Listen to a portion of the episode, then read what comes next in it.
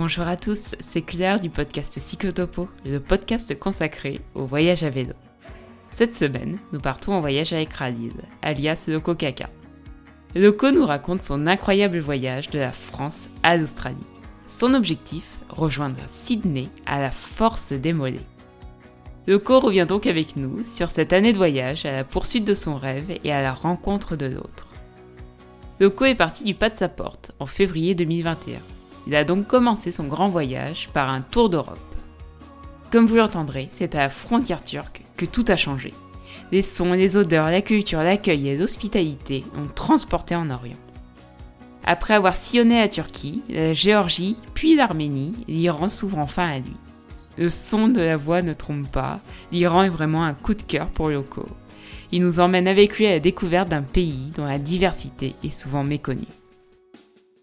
Après quelques péripéties, direction l'Asie pour poursuivre le voyage, il nous raconte d'ailleurs son voyage depuis une toute petite auberge de jeunesse en Inde, pays dans lequel il vient juste d'arriver.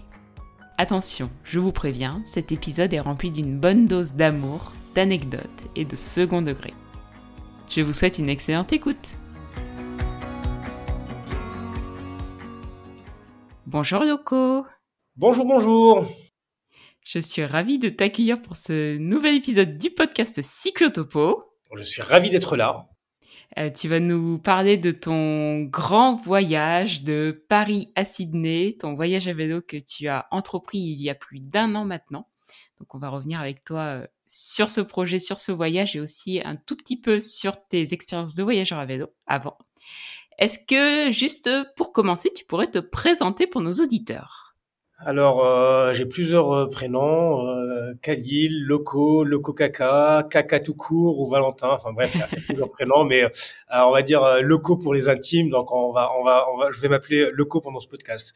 J'ai 32 ans, j'ai 32 ans et à 32 ans, j'ai décidé de quitter euh, mon confort parisien, euh, mon appart, ma, ma vie de euh, financier parisien pour pour m'attaquer, pour essayer de rallier Paris jusqu'à Sydney à vélo.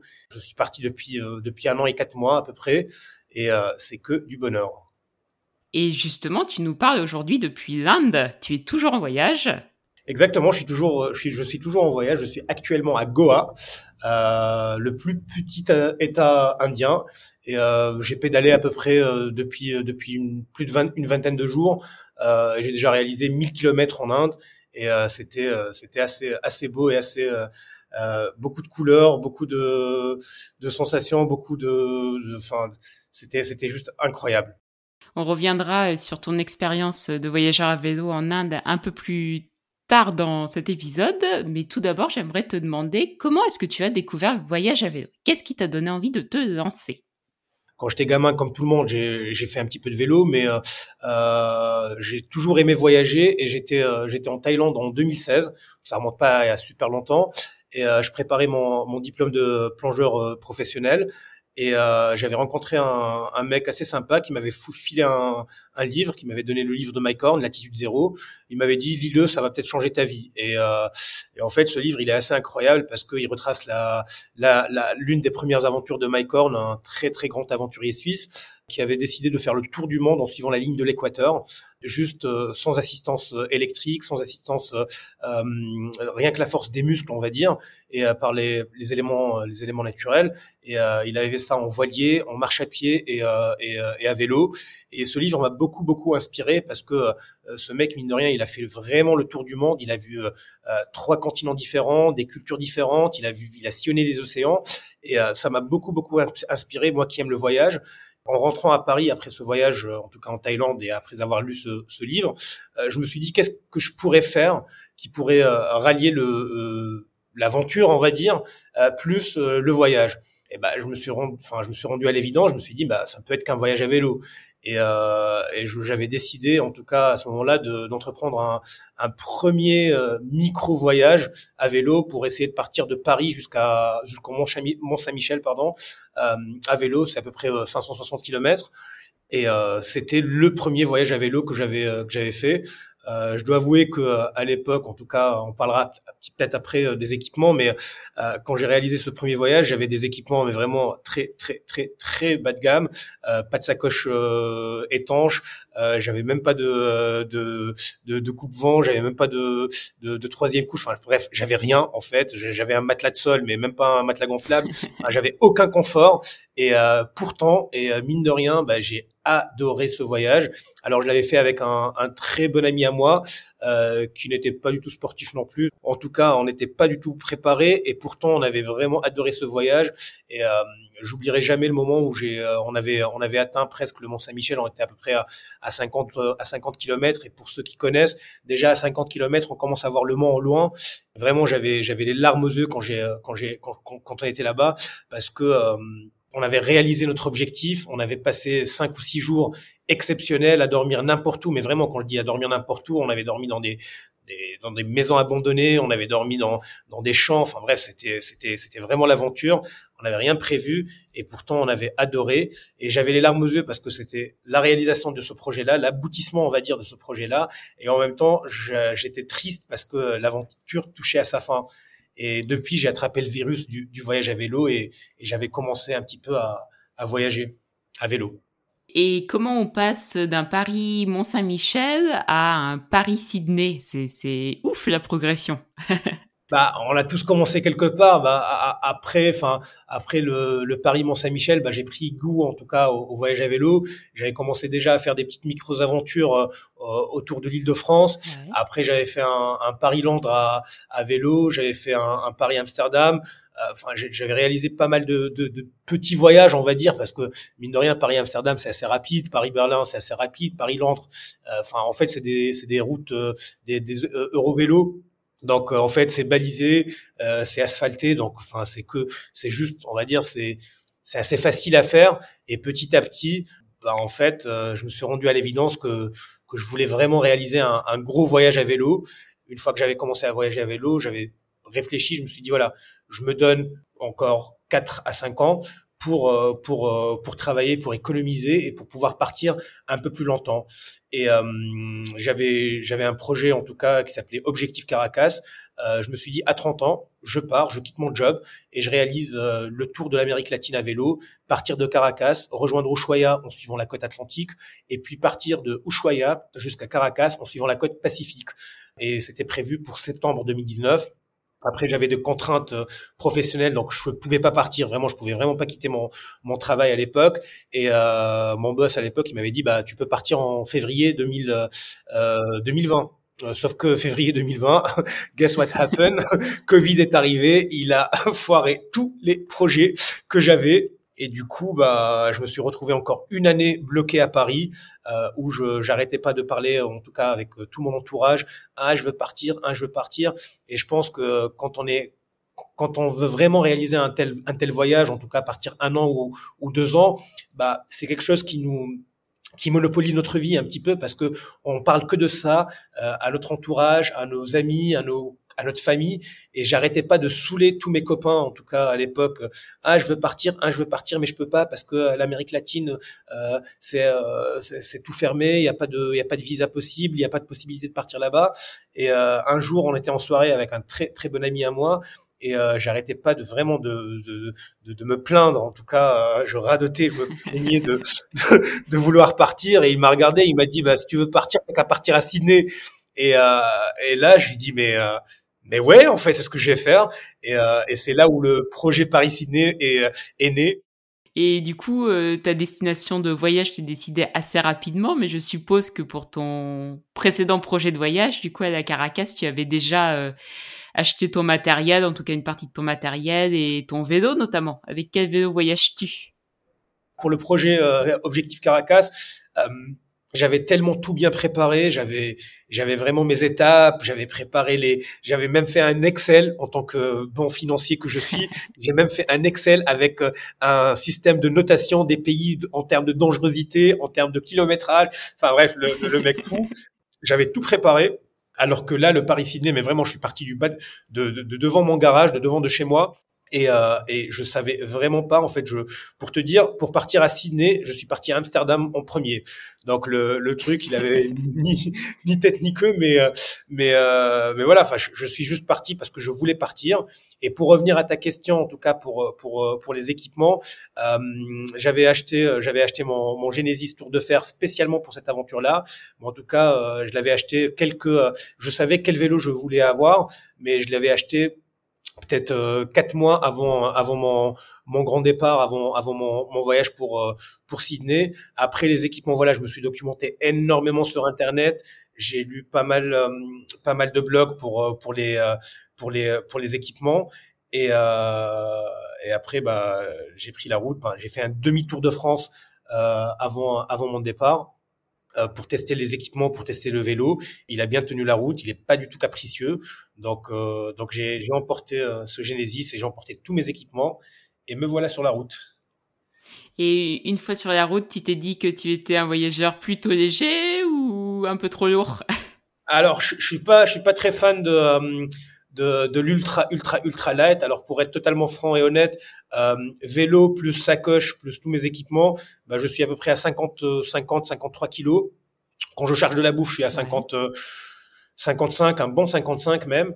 Donc je suis pas je suis pas un adepte de, de l'ultra light. J'ai j'ai mon confort que euh, que j'aime bien avoir avec moi. Enfin, un bon matelas, une bonne tente. Euh, euh j'ai pas mal de, de tenues de rechange, comme ça je peux tenir un petit peu sur sur la durée et je suis pas du tout, mais vraiment pas du tout adepte du, euh, du voyage light. Euh, j'ai un semi-remorque, mais vraiment le, le, truc quand je le bouge, ça, je sens que je le bouge en fait. Mais par contre, ça crée beaucoup beaucoup de résistance au vent. Et ça, quand tu as un bon petit vent de face, c'est ça fait vraiment pas bon ménage. Tu m'étonnes, tu m'étonnes. En plus, tu es bien visible sur la route grâce à tes belles sacoches jaunes, comme on peut voir sur tes photos sur ton compte Instagram. C'est, elles sont chouettes. ah ouais, c'est un, un, festival de couleurs. J'ai des sacoches jaunes, une sacoche noire, des sacoches bleues. La tente, elle est orange. Bref, moi, je suis habillé en rouge. Enfin, c'est un arc-en-ciel. C'est pas, c'est pas un voyageur à vélo, mais au moins, je suis visible. tu es ratable et en plus, tu as une belle petite plaque à l'arrière de ton vélo, Loco Coca, qui est quand même euh, super chouette. ouais, on va revenir sur les préparatifs de ton voyage. Alors une toute dernière question, est-ce, est que avant de partir, tu avais des peurs ou des appréhensions? Ouais, j'avais énormément de peur parce que, enfin, mine de rien, quand on part euh, sur le long cours comme ça, bah, on a énormément de peur. On, ne sait pas où est-ce qu'on va dormir, surtout. Voilà, enfin, on part on part à l'aventure et on sort de notre zone de confort, on sort de notre quotidien, on sort de tout et euh, et on se retrouve on se retrouve sur un vélo sur les routes. Donc ouais, j'avais j'avais énormément énormément d'appréhension et énormément de peur. Euh, surtout euh, est-ce que je vais trouver des lieux où bivouaquer? Euh, surtout que je suis parti pendant la période de Covid. Est-ce que euh, je vais pouvoir euh, au bout de 5 6 jours trouver un, un, endroit pour me doucher pour me pour laver mes vêtements? J'avais aussi beaucoup beaucoup de de peur en tout cas sur sur le moyen long terme en termes de pays est-ce que, euh, est-ce que parce que je suis parti en, période Covid, donc la Turquie était euh, ne, ne, ne permettait pas aux touristes de, de, de traverser les frontières, l'Iran était totalement hermétique, euh, l'Inde pareil, donc il y avait beaucoup de pays qui étaient fermés, mais j'ai cru euh, en, en, ma bonne étoile, on va dire, et je me suis dit mais allez, je pars. Et de toute façon je suis assez flexible. tous les tous les chemins mènent à Sydney, pour ne pas dire Rome, mais je me suis dit, je me suis dit voilà, je je, je suivrai la route, j'essaierai de faire un gros gros tour d'Europe euh, en attendant l'ouverture des frontières turques, en attendant l'ouverture des frontières iraniennes. Et en fait, euh, en fait, mes principales peurs, c'était ça, c'était euh, les frontières des pays, euh, où dormir et euh, est-ce que je pourrais, je pourrais trouver une chambre pour me nettoyer, me reposer au bout de 5-6 jours de, de voyage. C'était mes principales peurs, on va dire. Bon, tu vas, tu vas nous raconter euh, juste après ton voyage et nous dire euh, si tes peurs se sont révélées vraies ou non. Bon, je pense qu'on a déjà un petit peu la réponse vu que ça fait plus d'un an que tu voyages. Euh, donc, on va parler maintenant de ton voyage. Tu es parti en février 2021 de Paris pour ton Paris-Sydney, en direction dans un premier temps de l'Allemagne et des Pays-Bas, comme tu nous l'as dit juste avant. Est-ce que tu peux nous raconter un peu de ton départ? Tu m'as dit que tu étais parti depuis chez toi. Ouais, je j'avais fait enfin une, une bonne grosse soirée euh, avec euh, tous les euh, tous les copains, tous les tous les tous les proches, tout en tout cas tous ceux qui ont cru en mon en mon projet. On avait fait une bonne grosse soirée et le lendemain, j'étais sur mon vélo en train de partir avec un gros gros mal de crâne. Ma première étape, c'était Strasbourg et si tu veux mais on va dire la première phase du voyage, la phase d'acclimatation, c'était c'était de partir visiter toutes les personnes que je connaissais autour de la France. Donc en fait, je suis parti de Paris euh, à Strasbourg, puis de Strasbourg, je suis parti à, à Cologne euh, pour rejoindre une amie d'enfance. Euh, de Cologne, je suis parti à Amsterdam pour rejoindre un copain d'une copine. Bref, en fait, ça toute la première phase de préparation de mon voyage, euh, c'était euh, c'était guidé par les gens que je connaissais un petit peu partout euh, sur ma route. Et d'ailleurs, comme je l'avais dit au début, pour partir à Sydney de Paris, je suis passé par Amsterdam. Le truc, il a aucun sens, mais euh, mais c'était une en, en, quelque sorte c'était euh, c'était un moyen de me dire que voilà je je me teste déjà et je me prépare psychologiquement pour euh, pour la suite. Et je pense que c'était un, un, un, bon moyen, enfin un bon sas en tout cas de décompression entre ma zone de confort, ma vie parisienne, et puis mon, mon le, le vrai voyage. Et euh, le voyage avait commencé concrètement à Amsterdam. Quand je dis commencer, c'est que j'étais vraiment dans le voyage à vélo et euh, j'étais, euh, j'étais voilà, je, je, faisais des kilomètres tous les jours. Je faisais, je faisais hum, principalement du vélo. Et après la deuxième phase de ce voyage-là, après le gros tour d'Europe, je suis arrivé dans les pays des Balkans et là. Bah voilà, je, je, commence à avoir du dépaysement, je commence à vraiment me sentir un petit peu loin de la maison et encore, parce que les pays des Balkans, c'est encore des pays quand, qui ressemblent un petit peu, en tout cas, euh, à la France, à l'Allemagne, aux Pays-Bas. Enfin, en tout cas, la culture est assez proche. Et après, le dépaysement de, total est arrivé quand je suis arrivé à, en Turquie à, et principalement à Istanbul. On va rester un tout petit peu sur ta première partie du voyage, du coup ton tour d'Europe. Euh, est-ce qu'il y a un pays en particulier qui t'a marqué? Tu nous parlais des pays des Balkans. Est-ce qu'il y est-ce y en a un euh, qui t'a marqué et pourquoi? Euh, franchement, euh, la Croatie, ça m'a beaucoup marqué par par la beauté des paysages. En tout cas, l'Eurovélo euh, 8, si, si, je ne m'abuse. En fait, la, la route qui fait euh, qui, qui, longe toute la côte euh, toute la côte croate, c'est en fait c'est que des paysages, mais vraiment c'est des paysages sortis de, de Jurassic Park. En fait, en voyant ces paysages-là, on se dit ouais c'est possible qu'il y avait des dinosaures avant parce que euh, c'est des grosses montagnes, des grosses falaises, falaises pardon, qui plongent directement dans, dans la mer Adriatique et c'est des paysages assez euh, assez bruts. En tout cas, c'est pas c'est pas dénaturé par le tourisme. Il n'y a pas de gros buildings. On se sent vraiment en pleine nature. À côté, d'un côté, on a les montagnes, de l'autre côté, on a la mer et, et c'est juste du plaisir de pédaler là-bas. Après, il y a un autre pays qui m'a énormément, euh, énormément marqué. En tout cas, il a bien marqué mes, euh, mes, mes, quadriceps et mes, et mes mollets. C'est, c'est, le Monténégro. D'ailleurs, il porte très, très, très, très bien son, son nom. Le Monténégro, en fait, c'est que des montagnes noires et c'est que des montagnes altitude moyenne 1200 mètres. Euh, en fait, euh, tu, tu prends du plaisir en, en, avec les yeux, mais, mais, mais tes jambes et tes mollets, ils prennent absolument pas de plaisir parce que c'est c'était, je vais pas dire atroce parce que ça fait partie du voyage, mais franchement, je me tapais des journées, mais vraiment, euh, il y avait, il y avait des cols à, à, je sais pas moi, 1009, 2000. Euh, la baie de Kotor, j'oublierai jamais. D'ailleurs, c'est très très beau. Hein. La baie de Kotor, c'est magnifique, mais derrière la baie de Kotor, il y a des serpentines euh, et il y a, y, a, y a 40 serpentines. Le truc, ça, ça n'en finit pas. En fait, j'ai passé vraiment une journée pour grimper de, de, de la baie, en tout cas qui est à niveau zéro, jusqu'au sommet. J'ai vraiment passé énormément de temps pour pour réussir à, à grimper ce, ce col. Euh, mais euh, mais après c'est très très beau. Donc ouais, principalement c'est ces deux pays-là qui m'ont énormément marqué dans les dans dans la partie en tout cas euh, pays des Balkans euh, côté adriatique. Et après il y a aussi euh, il y a beaucoup de personnes qui qui aiment bien l'Albanie. Moi j'ai pas beaucoup apprécié l'Albanie. Enfin j'ai pas j'ai pas pris beaucoup de plaisir. En tout cas les paysages étaient beaux mais sans plus. Euh, mais par contre, euh, la Macédoine du Nord, euh, c'est un pays qui m'a beaucoup marqué parce que en tout cas, je commençais à sentir un petit peu la chaleur, euh, la chaleur humaine de, des gens de l'Est. Je commençais à voir des gens qui, qui étaient très très accueillants, qui étaient très très avenants, et, euh, et ça fait ça fait vraiment euh, énormément plaisir. Et c'est des pays qui sont très souvent cités par les voyageurs, qui ont l'air d'être très appréciés. Au Monténégro, les serpentines sont assez impressionnantes. C'est une image qu'on voit qu'on voit très souvent sur les sur les photos des voyageurs. Donc, ça donne envie d'y grimper quand même. ouais, faut être léger. Donc, euh, ton dernier pays euh, en Europe, c'était la Bulgarie. Tu es passé de la Bulgarie à la Turquie. Euh, qu'est-ce que ça fait, passage de la frontière en Turquie? Qu'est-ce que tu as ressenti à ce moment-là? J'ai senti beaucoup de, de bonheur, surtout, parce que déjà, bah, je, je, je, pensais même pas arriver jusqu'à Istanbul et, euh, et euh, en tout cas en Turquie. Et euh, j'étais là, je, je, traversais la frontière quand le quand le, le poste, quand le, le, le douanier a tamponné mon passeport, il m'a dit tu peux passer.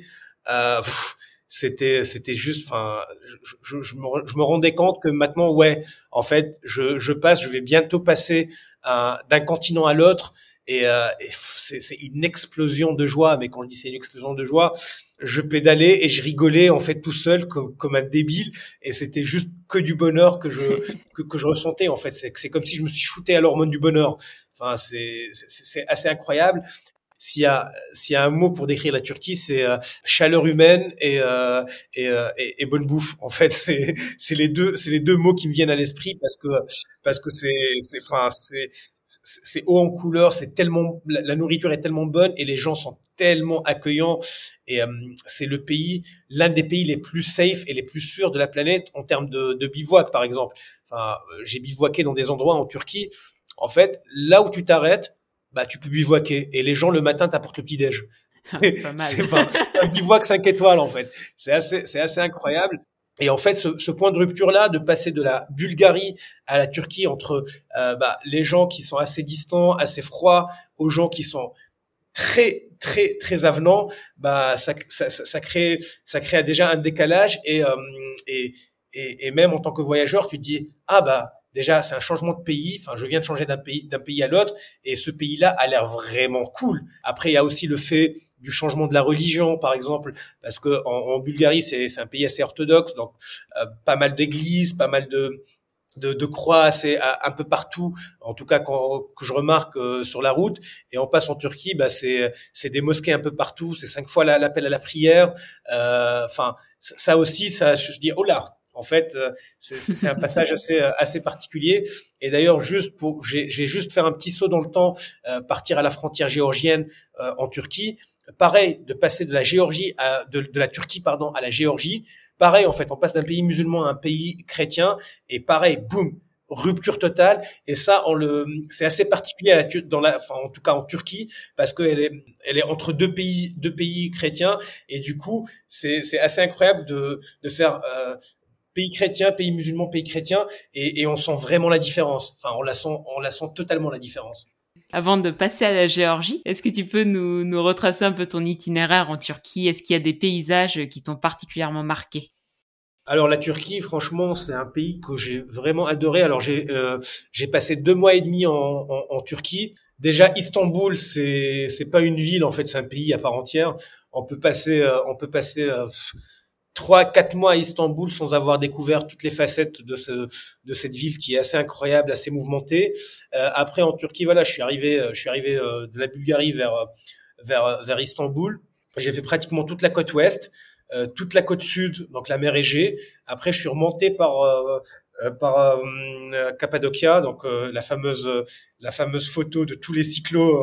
on en rêve tous, et tous ceux qui la, qui partent en Turquie, bah la font. Et puis euh, par la suite, je suis remonté vers euh, la mer Noire pour faire vraiment toute la côte de la mer Noire euh, en Turquie. C'est un pays qui fait trois fois et demi la taille de la France, donc c'est un pays assez grand et les paysages sont vraiment vraiment très très très diversifiés. Enfin, on passe de de la montagne à au paysage désertique par euh, euh, les paysages enfin, méditerranéens, on va dire. Euh, la mer, la mer, la mer Noire, c'est un, c'est une autre ambiance. Enfin, il y a, énormément de paysages, énormément de choses. Et par contre, il y a un point commun, c'est la chaleur humaine. Ça ressort bien à travers ton récit et, et, et justement, est-ce qu'il y a une, une rencontre qui t'a particulièrement marqué en Turquie? Je pense qu'il y en a des centaines, mais bon, peut-être que tu as un moment que, que tu souhaiterais partager avec nous aujourd'hui il y a deux choses qui, qui, me marqueront à jamais. En tout cas, je suis désolé, je vais, je vais, en, citer deux parce que déjà il y en a tellement, mais il y en a deux vraiment qui m'ont énormément marqué. Alors la première, j'avais rencontré, j'étais sur la, euh, en train de pédaler sur la côte de la mer euh, de la mer Noire, et j'avais rencontré un, un pêcheur euh, qui préparait ses filets, qui, qui allait qui allait partir pêcher, et je lui demande gentiment, est-ce que est-ce que il voit un inconvénient si, si je l'accompagne sur, sur le bateau. Il me dit non, mais c'est un gros bateau, c'est un gros chalutier. Je dis non, mais c'est pas grave. Moi, j'ai je, j'ai bien envie de vivre cette expérience. Et je me suis retrouvé à sillonner la mer Noire avec une, équipe de sept marins, sept pêcheurs euh, on a passé quelques jours, euh, quelques jours en mer. Et euh, on avait vidé la mer Noire de poissons, mais franchement, c'était une, une, expérience assez incroyable. Et, et moi, qui, enfin voilà, je, je, suis plutôt, je sais gérer un petit peu, en tout cas quand je suis quand je suis en, pleine mer, mais être sur un bateau de pêche, ça rigole vraiment pas. On se prenait des vagues, mais des vagues de 3, 4 mètres. Euh, j'étais malade, très très malade, on va dire, et euh, ils arrêtaient pas de se moquer de moi les, les marins, mais j'avais fait de très très beaux clichés. D'ailleurs, vous pouvez les voir euh, sur mon sur mon compte Instagram. C'est, franchement, c'était une expérience incroyable. Il y a une autre euh, rencontre vraiment euh, qui qui marquera à jamais. Euh, c'est, c'est j'étais pareil un petit peu vers vers au nord d'Istanbul et euh, j'étais en train de pédaler, je rencontre, euh, je passe par un, une sorte de bidonville. Enfin, c'est c'est des c'est des petites maisons, mais vraiment en plastique, en en, en tôle ondulée. Enfin, c'était assez assez chelou comme comme ambiance. Et, euh, et moi, j'aime bien ces, ces, ces, ces endroits-là. Du coup, je m'arrête, je je pose mon vélo, je prends mon mon appareil, et je commence à shooter. Et là, il y a il y a, il y a une famille qui, qui sort d'une d'une petite d'une petite maison. Enfin, une maison, c'est un bien grand mot, commence à discuter, enfin, langage de signes, quelques mots de turc que je connais, et, euh, et en fait, c'est, il m'explique qu'ils, sont réfugiés syriens. Et euh, donc je commence à discuter, à comprendre un petit peu d'où est-ce qu'ils viennent. Et les mecs, ils avaient vraiment rien. Enfin, c'était c'était en, dessous du seuil de pauvreté. Et pourtant, le mec, il m'a invité à manger avec lui, avec sa famille. Et il m'a rien demandé en contrepartie. Et c'était juste incroyable. Et vraiment, d'ailleurs, je, je, me sentais coupable à la fin parce que je, enfin, je me disais, est-ce que, est-ce que je me comporterais de la même manière euh, si j'étais chez moi? Est-ce que je me comporterais de la même manière avec, avec, avec un, un, un voyageur ou un, ou un, ou un réfugié? Et bah, la réponse est, est, claire, bah non en fait. Et, et, je me sentais vraiment coupable. Mais en tout cas, cette rencontre humaine, d'ailleurs, j'ai la chair de poule en en parlant parce que ça m'a, ça m'a vraiment montré que, euh, qu'en fait, enfin, les gens peuvent être bons par nature sans sans avoir d'arrière-pensée, sans avoir de, de, de pensée pécuniaire, sans avoir de, à penser de l'argent. Enfin, en fait, c'était assez simple. Ils m'ont dit, t'es voyageur, t'es le bienvenu, tu viens manger avec nous. Et ils avaient rien à manger, en fait. On a mangé du riz. Et pourtant, ils m'ont invité. Enfin, c'était une, une, enfin, c'est une expérience qui m'a énormément marqué. Oui, je, je comprends. Ça, ça, doit être des beaux moments de partage aussi avec les locaux et, euh, et, euh, et tu nous en parleras peut-être encore plus en détail en Iran. Je sais que l'Iran t'a aussi particulièrement marqué. Ouais. Euh, bon, on peut peut-être partir vers la Géorgie maintenant. Tu nous en parlais ouais. un tout petit peu tout à l'heure. Et la suite de ton voyage, vers où es-tu allé par la suite?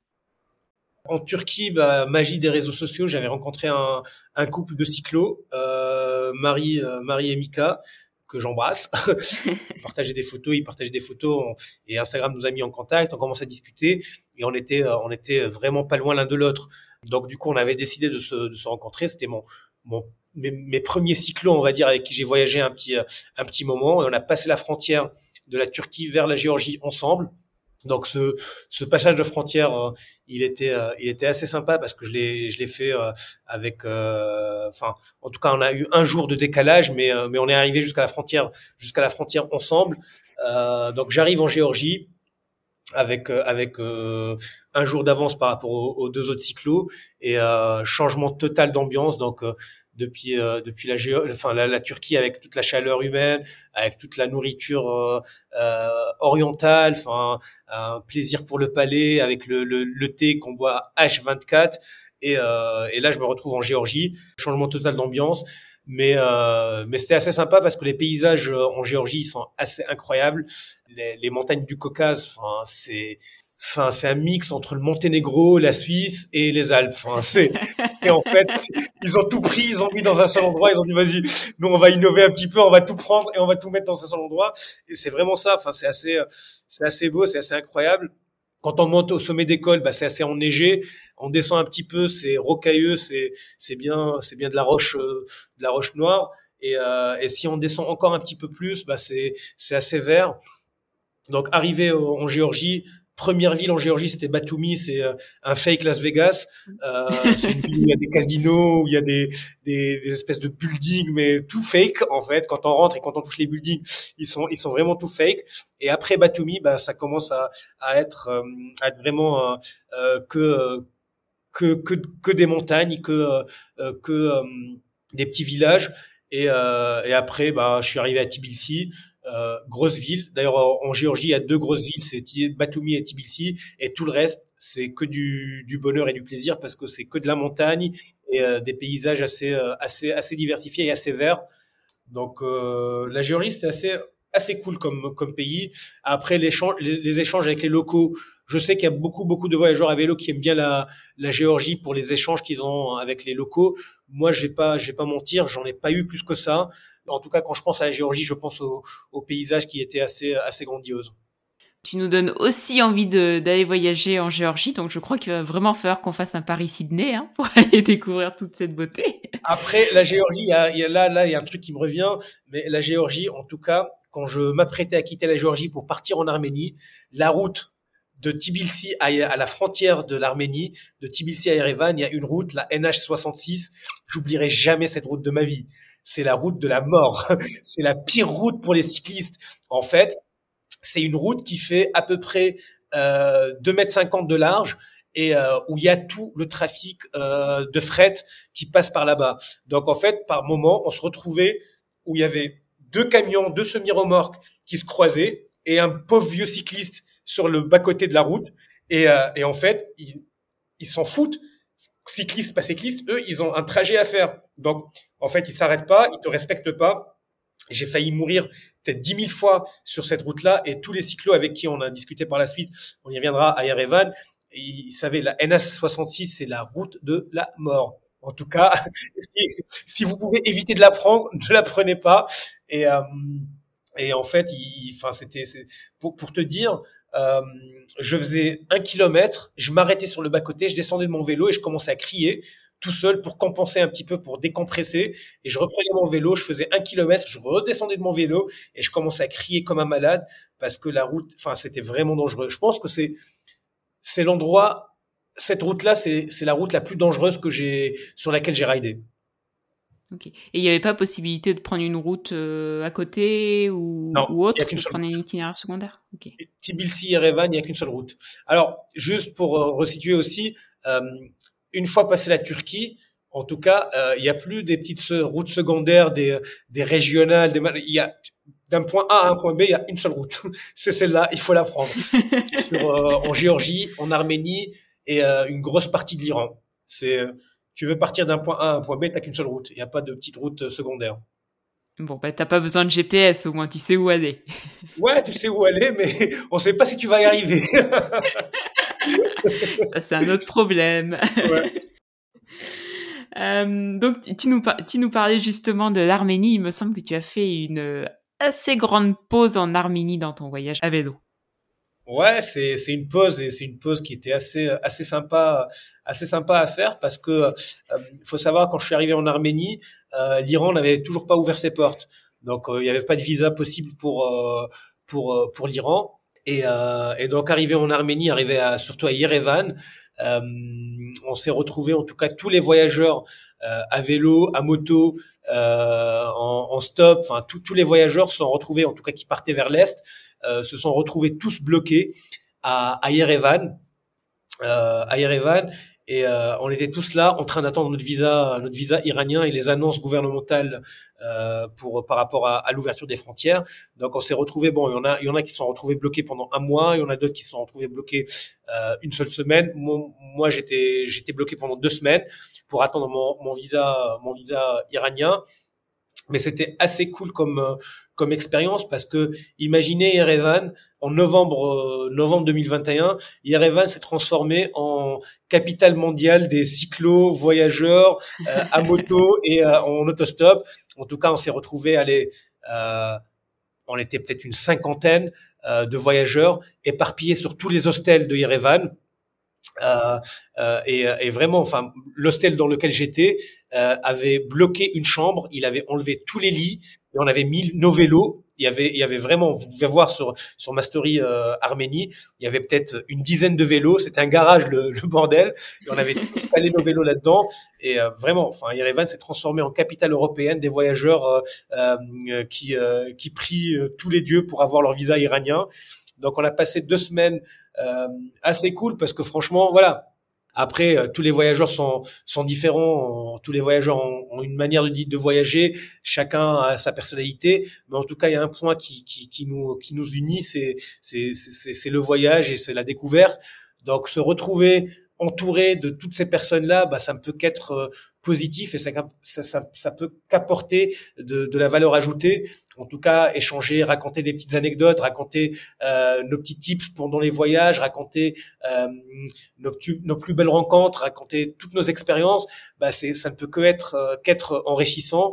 Et euh, deux semaines à faire ça, bah moi c'était c'était une très très belle expérience que j'ai très très bien vécue. Et, euh, et surtout voilà, enfin en, discutant avec tous les voyageurs, euh, il y, y, avait y avait une grosse discussion. On avait eu une discussion un soir.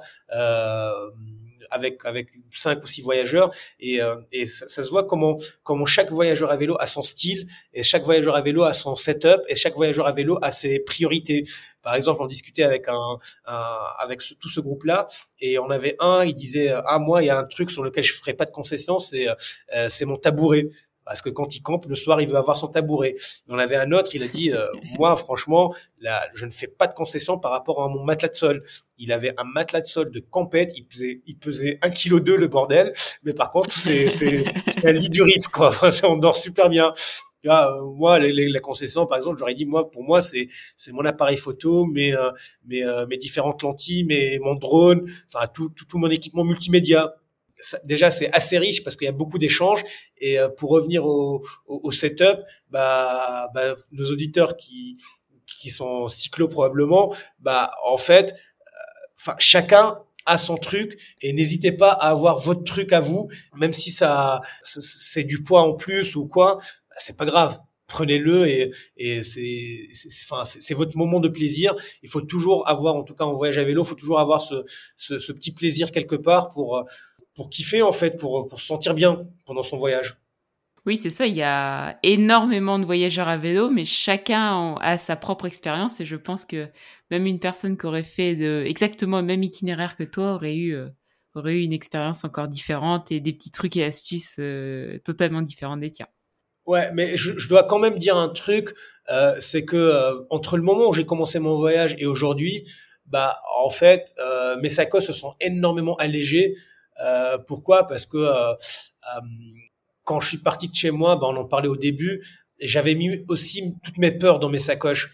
Et, et ça, c'est, c'est, c'est, enfin, franchement, c'est, c'est, la petite phrase que j'ai trouvée pendant ce voyage-là. Vraiment, quand, quand je me, quand je, quand je regarde entre mon premier setup et mon setup actuel, bah, en fait, il y a que mes peurs euh, que j'ai mis au début de mon voyage.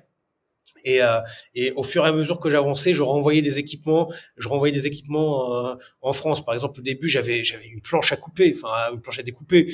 À quoi, à quoi ça sert en fait d'avoir une planche à découper en voyage à vélo Enfin, mais tout ça est parti reparti en France parce que je prenais et je mettais mes mes peurs euh, mes peurs dans dans mes sacoches.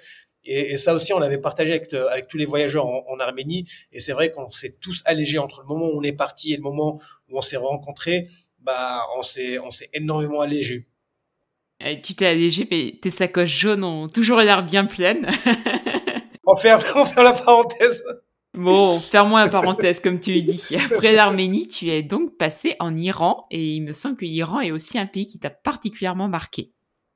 Ah, mais l'Iran, c'est le pays le plus sous-coté de la planète. Le, enfin, ce, ce pays est incroyable. Déjà, l'Iran, ça m'a marqué déjà de par la diversité des paysages, parce que c'était assez incroyable, vraiment. Enfin, c'est un pays où il y a tout. Il y a du désert, il y a des montagnes, il y a la mer, il y a le désert qui plonge dans la mer, euh, il y a des des, des, des, des, falaises incroyables, il y a beaucoup de patrimoine euh, historique, en tout cas les Perses, Persépolis, euh, Xerxès. Enfin, euh, culturellement, c'est très très riche. Après, il y a eu euh, toute la toutes les dynasties musulmanes qui sont passées par là-bas. Donc, les mosquées, elles sont juste incroyables et grandioses Déjà, ça, c'est sur la partie, en tout cas, visuelle. Et après, sur l'expérience humaine, je pense, c'est les gens les plus, les plus avenants, les plus chaleureux, les plus accueillants, les plus serviables de la planète, ils sont tous retrouvés en Iran. Et en fait, euh, juste pour, pour vous donner un, ordre d'idée, euh, en Iran, j'ai passé deux mois et demi, j'ai payé 700 dollars.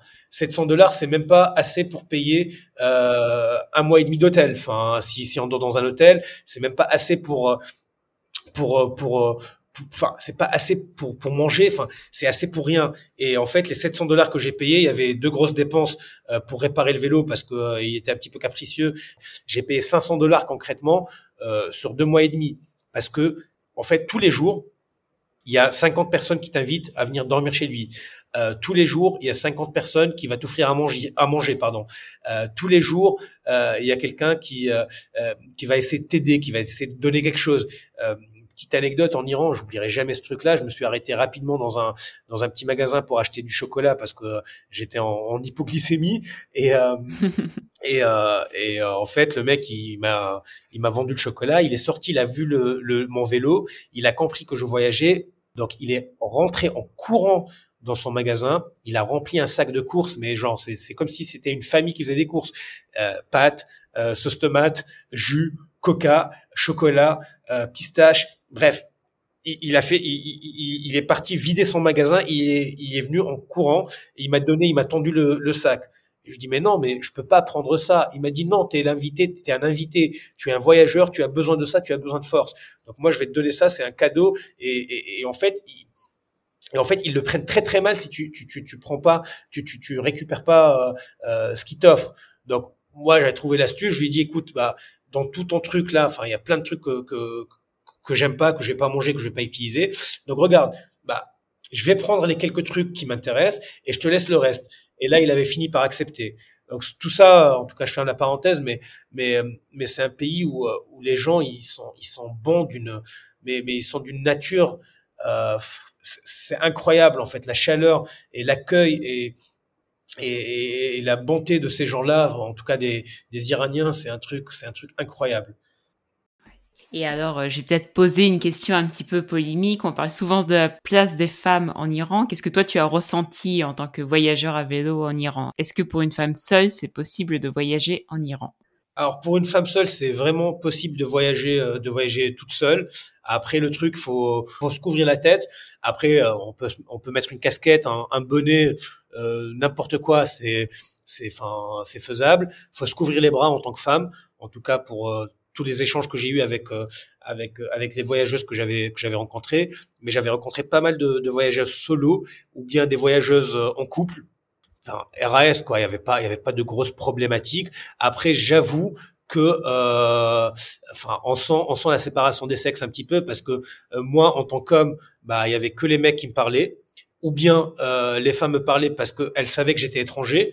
Pareil pour euh, pour les filles, en fait, il y avait que les femmes qui leur parlaient et euh, les hommes, bah, ils parlaient, ils parlaient aux, aux, mecs.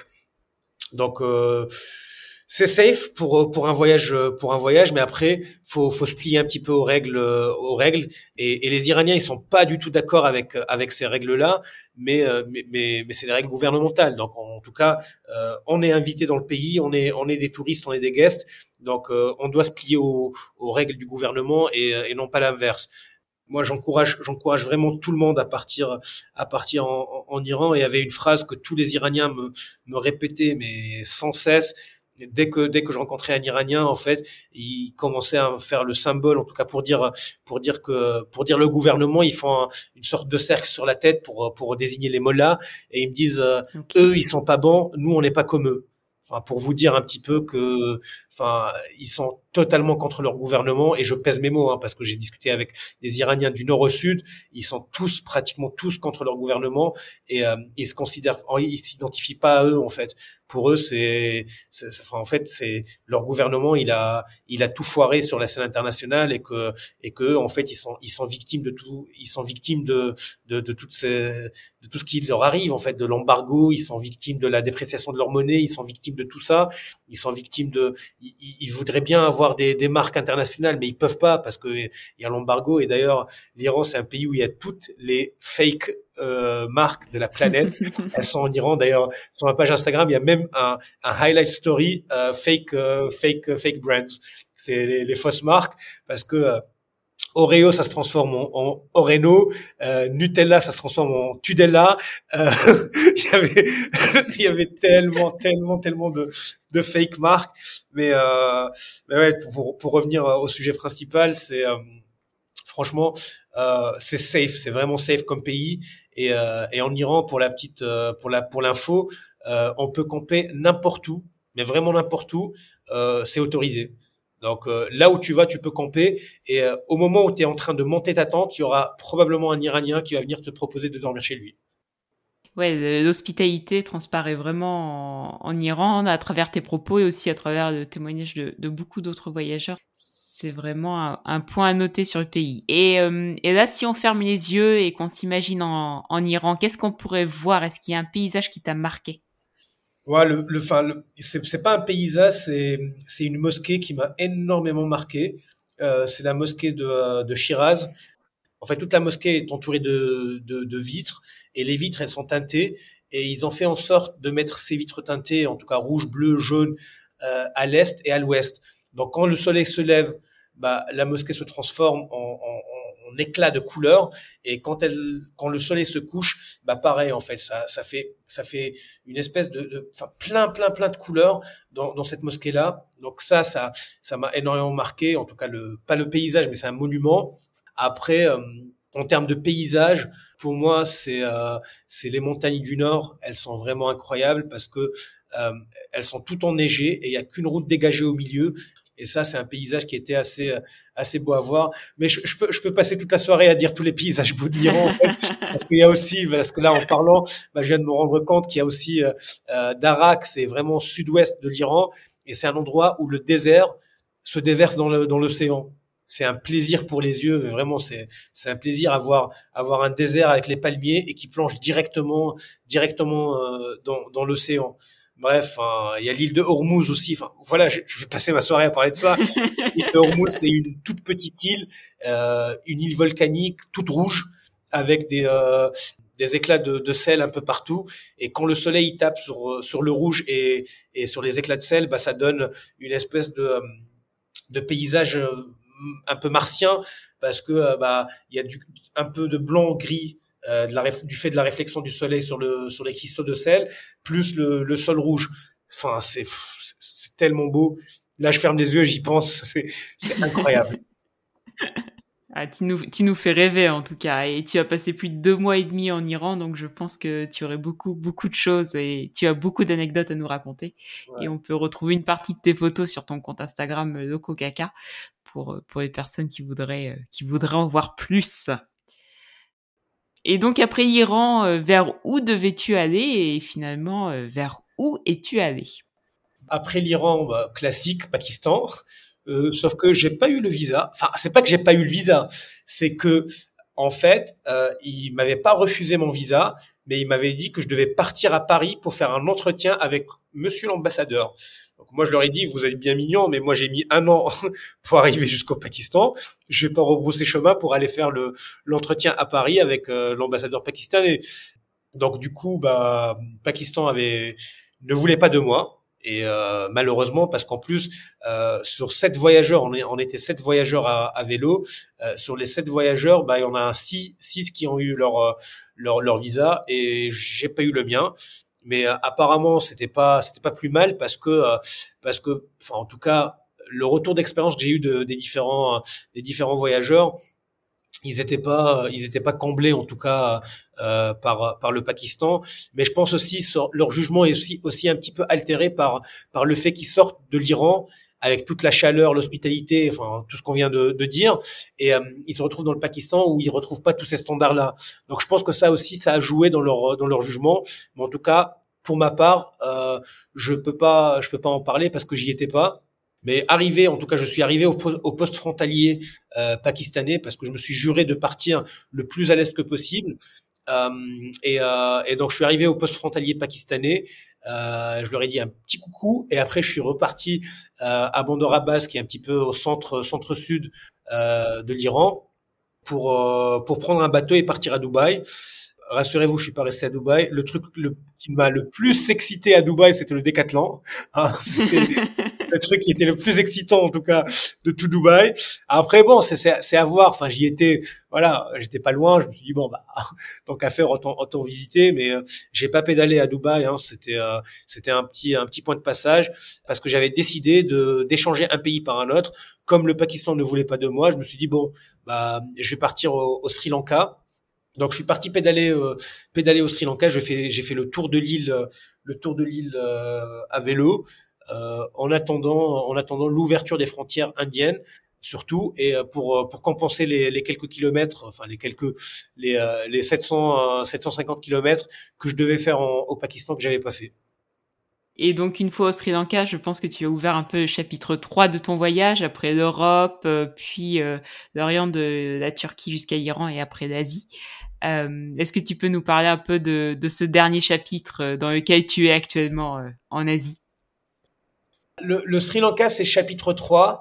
C'était, on va dire, assez mitigé parce que le Sri Lanka, faut savoir que c'est un pays assez assez touristique, très très touristique même, et euh, donc ils n'ont pas l'habitude de voir des, des, des, voyageurs, des baroudeurs, ils ont ils ont l'habitude de voir des, des touristes, donc bah, le, le, le, rapport avec avec le Sri Lankais, il est assez il est assez dénaturé. En tout cas, chose que j'ai pas du tout apprécié, c'est que tous les rapports avec euh, avec les gens, ils sont vraiment basés sur euh, sur le billet vert, sur les dollars, et tout est tout est tout est rapport euh, pécunier, euh, en tout cas sur, toute la côte, on va dire. Après, à l'intérieur du pays, si on sort des, des zones touristiques, ça va encore. Enfin, on, on peut on peut encore avoir avoir des des, des des rapports et des échanges avec les gens euh, qui sont pas basés sur euh, sur sur l'argent mais mais après voilà moi j'avais j'avais fait le choix de faire vraiment le tour de l'île à vélo donc je suis principalement resté dans les dans les endroits hum, touristiques voilà, enfin, c'était une très très bonne expérience. Ça m'a, enfin, ça m'a permis de découvrir un pays qui est qui est très très beau. Hein. Enfin, au-delà du fait qu'il soit touristique, mais c'est un pays assez beau. Mais voilà, c'est pas, c'est pas, c'est pas, c'est pas l'Iran. Et ça, c'est malheureusement ça. Le truc, c'est que quand on sort d'un pays qui nous a marqué, ben, on a tendance à comparer, et chose qu'il faut jamais faire, mais qu'on fait tous. ben voilà. Après, après le Sri Lanka, j'ai envie de dire aussi, c'était une très très bonne décision. Je pense que c'est la meilleure décision euh, du, de mon voyage euh, que j'ai que j'ai prise parce que euh, parce que quand je suis arrivé au Sri Lanka, bah c'était un, un, un sas de décompression. C'était un moment où je me suis dit bon bah là je vais m'occuper euh, en attendant l'ouverture des frontières indiennes. Et l'avantage, c'est que quand j'étais au Sri Lanka, bah, euh, une semaine après avoir euh, décidé de quitter le Sri Lanka, bah, j'appelle le l'ambassade indienne et ils m'annoncent qu'ils euh, qui, qu'ils ouvrent les frontières et qu'ils donnent des visas de un an pour l'Inde. Ah, et j'ai réussi à avoir ce visa, ce visa de un an pour l'Inde parce qu'avant c'était c'était un seul un mois par voie aérienne et pas possible de prolonger un mois en Inde, c'est rien en fait. Là, ça fait un mois déjà que je suis en, en, Inde et j'ai à peine fait, euh, j'ai à peine fait euh, à peu près 800 euh, ou 1000 kilomètres et j'ai fait que qu'une partie de la côte ouest. Donc c'est c'est un pays qui est assez immense, qui est assez diversifié, qui est assez riche et du coup bah bah ça tombait juste à pic. Donc c'est vraiment l'une des meilleures, enfin, en tout cas la, la meilleure décision euh, pendant pendant ce voyage-là, c'est c'est de me dire ok, je vais je vais partir au Sri Lanka, sas, sas de décompression, et je vais pédaler quand même. Je valide à 3000% ce, ce choix. La chance t'a souri en tout cas et te permet de poursuivre te permet de poursuivre ton voyage en Inde pour pour un petit bout de temps, je pense. Franchement, je touche du bois parce que depuis le départ, euh, encore une fois, de, enfin, en période de Covid, euh, j'ai fait que euh, coup de chance sur coup de chance sur coup de chance sur coup de chance. Et, et j'ai envie de dire, ça aussi, c'est c'est le fait d'être flexible. C'est le fait de se dire, en fait, quand on entreprend un voyage comme comme celui-là, surtout en ces temps-là, avec toutes les incertitudes, ouverture, fermeture de, de frontières, bah en fait, faut juste être flexible et se dire, ok, bah au lieu de dire je pars à Sydney, en fait, je me suis fixé des des, des, des étapes euh, intermédiaires. Première étape, je fais un tour d'Europe. Après, j'arrive à Istanbul. De Istanbul, je me suis dit, OK, deuxième étape, ça va être Téhéran. De Téhéran, je me suis dit, OK, prochaine étape, déjà faire le gros tour de l'Iran et se me poser et me dire, qu'est-ce que je fais? Après, je me suis dit, quand quand je suis parti au Sri Lanka, je me suis dit, OK, là, je reste ici un petit peu. En attendant, prochaine étape, faut arriver à Mumbai. Et de Mumbai, ma prochaine étape, ça va être le Varanasi, qui est au nord-ouest de, de, de, de l'Inde. Après, next étape, ça va être le, le Népal. Et vraiment, là, au moment où je te parle, je ne sais absolument pas après le Népal qu'est-ce que je vais faire. Mais c'est ma, c'est ma prochaine étape, c'est ma, c'est mon moyen terme. En tout cas, c'est mon objectif moyen terme. Après, on verra, on, avisera, enfin, j'aviserai. Et euh, c'est un gros pavé, donc vaut mieux, vaut mieux se fixer des, des micro étapes. Et euh, là, je vais sortir la phrase que que je déteste, mais je vais la dire quand même. Allez, je me lance. Euh, en fait, c'est pas, c'est vraiment pas la, la, destination qui compte, mais c'est vraiment le, le voyage en, en lui-même. Enfin, parce que la destination, c'est c'est un point B, mais mais le voyage, ce qui va faire le voyage, c'est tout ce qu'on va vivre pendant ce voyage-là. C'est c'est toutes les galères, toutes les rencontres, toutes les toutes les waouh, tous les, enfin tous ces trucs-là qu'on va vivre pendant le voyage, c'est ce qui va faire le voyage, c'est ce qui va rester. Parce qu'arriver à, à Sydney, ouais, ok, je vais lâcher une larme, je vais dire, ah, c'est cool, je suis arrivé à Sydney mais ce qui va rester vraiment, dont je vais me rappeler toute ma vie, ça va être ce que j'ai vécu pendant ce voyage-là et non pas le fait d'avoir rallié Paris à Sydney. Tout, tout prend son sens et, et toutes ces toutes ces micro étapes là, bah, c'est ce qui c'est ce qui me permet de, de continuer d'avancer petit à petit, doucement mais sûrement. Donc là, tu es dans la partie 4 euh, de ton voyage euh, en Inde depuis un mois. Euh, qu'est-ce que qu'est-ce que ça fait d'être voyageur en Inde? Est-ce que tu peux nous décrire un peu, un peu ce que tu vis au quotidien? Franchement, il n'y a pas d'adjectif qualificatif capable de qualifier ce que je suis en train de vivre au quotidien. Bah, en fait, tous mes sens sont éveillés H24, en fait. Enfin, euh, les odeurs, ce que je vois, les couleurs, euh, ce que je sens, ce que je touche. Euh, c'est assez, assez incroyable d'être en Inde. Et vraiment tous les tous les jours, euh, quand, quand je quand je prends mon vélo et que je commence à faire les premiers coups de pédale, je me dis mais euh, mais tu te rends compte en fait t'es es en Inde ouais parce que je me parle hein. et euh, je me dis euh, je me dis mais euh, mais mais t'es en Inde t'es en train de pédaler en Inde et c'est juste incroyable et l'Inde c'est un pays immense euh, et le truc que je connaissais pas que savais pas c'est que l'Inde en fait c'est comme les États-Unis c'est des États séparés avec leur propre gouvernement avec leur propre leur propre code leur propre surtout les religions diffèrent d'un endroit à l'autre la langue diffère d'un endroit à l'autre l'Inde, c'est un pays, mais je vais faire un voyage de. Euh, déjà, j'ai traversé trois États déjà, et trois États, bah en fait, euh, différence sur différence. La bouffe change, la langue change, les gens, euh, le comportement des gens change. Enfin, c'est assez, c'est assez, c'est assez incroyable.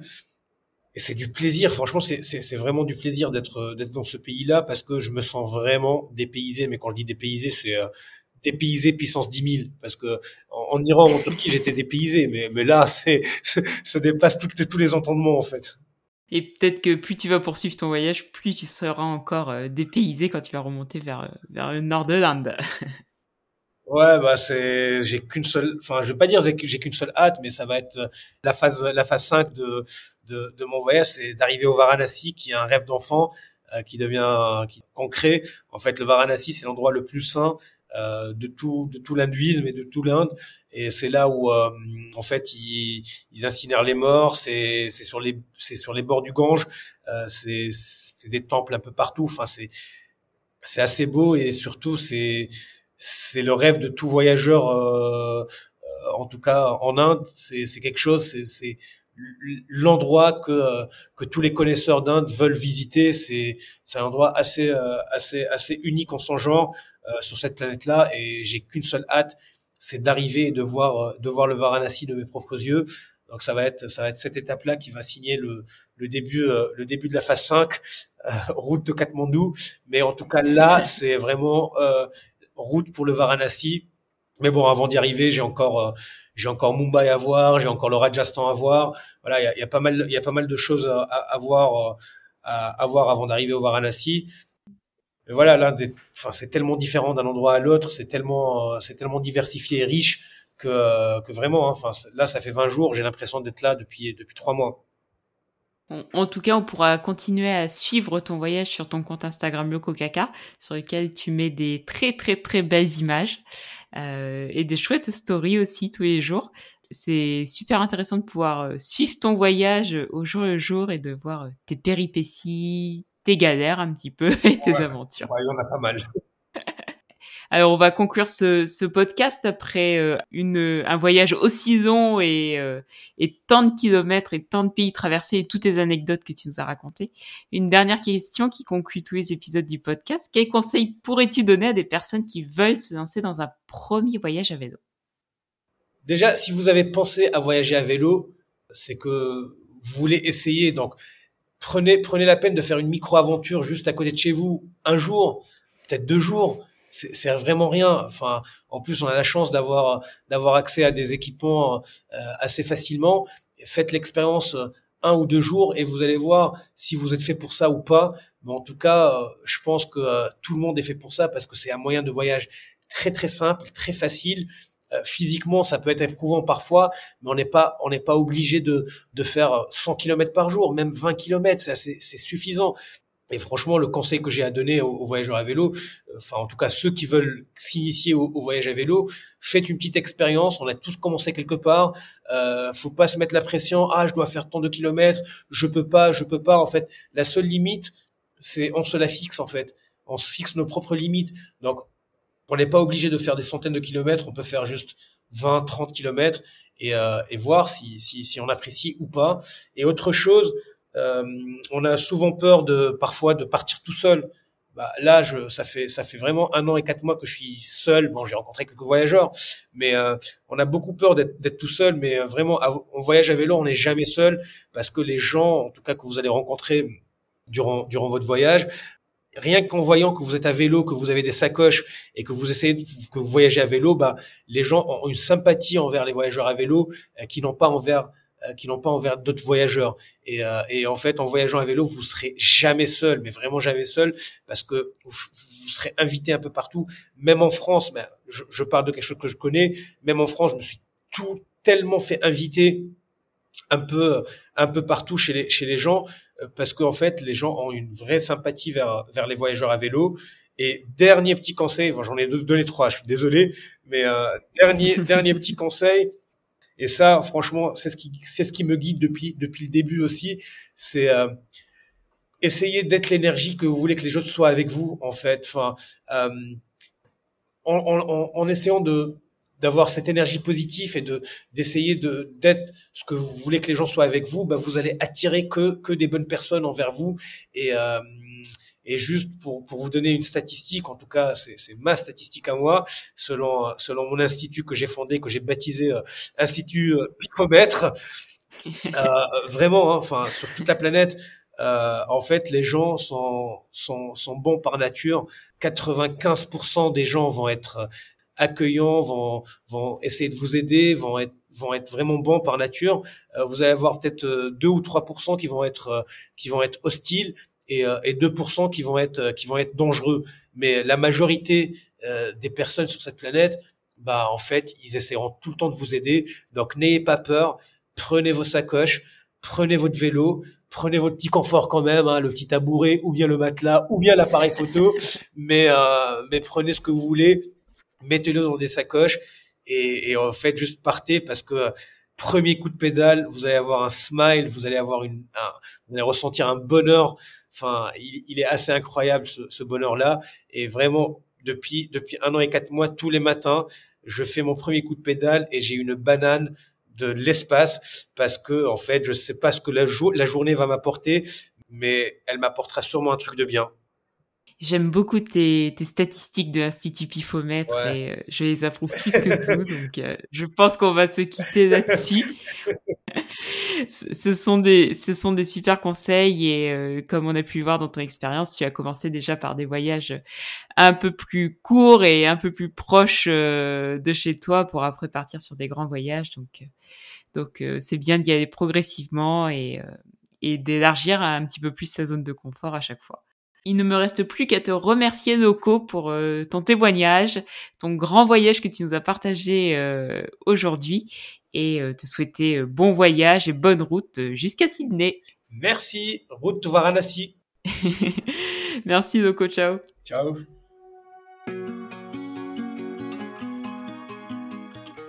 Et voilà, c'est la fin de cet épisode. J'espère qu'il vous a plu. Si c'est le cas, vous pouvez soutenir le podcast en nous laissant une note et un petit mot sur Apple Podcast ou sur Spotify. Je vous le garantis, ça me fera chaud au cœur. Je voulais aussi vous adresser un grand merci pour tous vos nombreux messages que je reçois sur les réseaux sociaux ou par mail. Vos petits mots me mettent toujours le sourire jusqu'aux oreilles. Pour poursuivre l'aventure, nous vous donnons aussi rendez-vous sur notre site cyclotopo.fr. Vous pourrez retrouver les récits de nos voyages et aussi des astuces pour choisir votre équipement pour le voyage à vélo. Si vous avez des questions sur les panneaux solaires, le matériel de réparation ou encore quel popote choisir pour un premier voyage à vélo, sur Psychotopo, vous trouverez toutes ces infos. Et un dernier petit mot, si vous voyagez vous aussi à vélo et que vous souhaitez participer à ce podcast, c'est aussi sur psychotopo.fr que vous trouverez le formulaire de contact.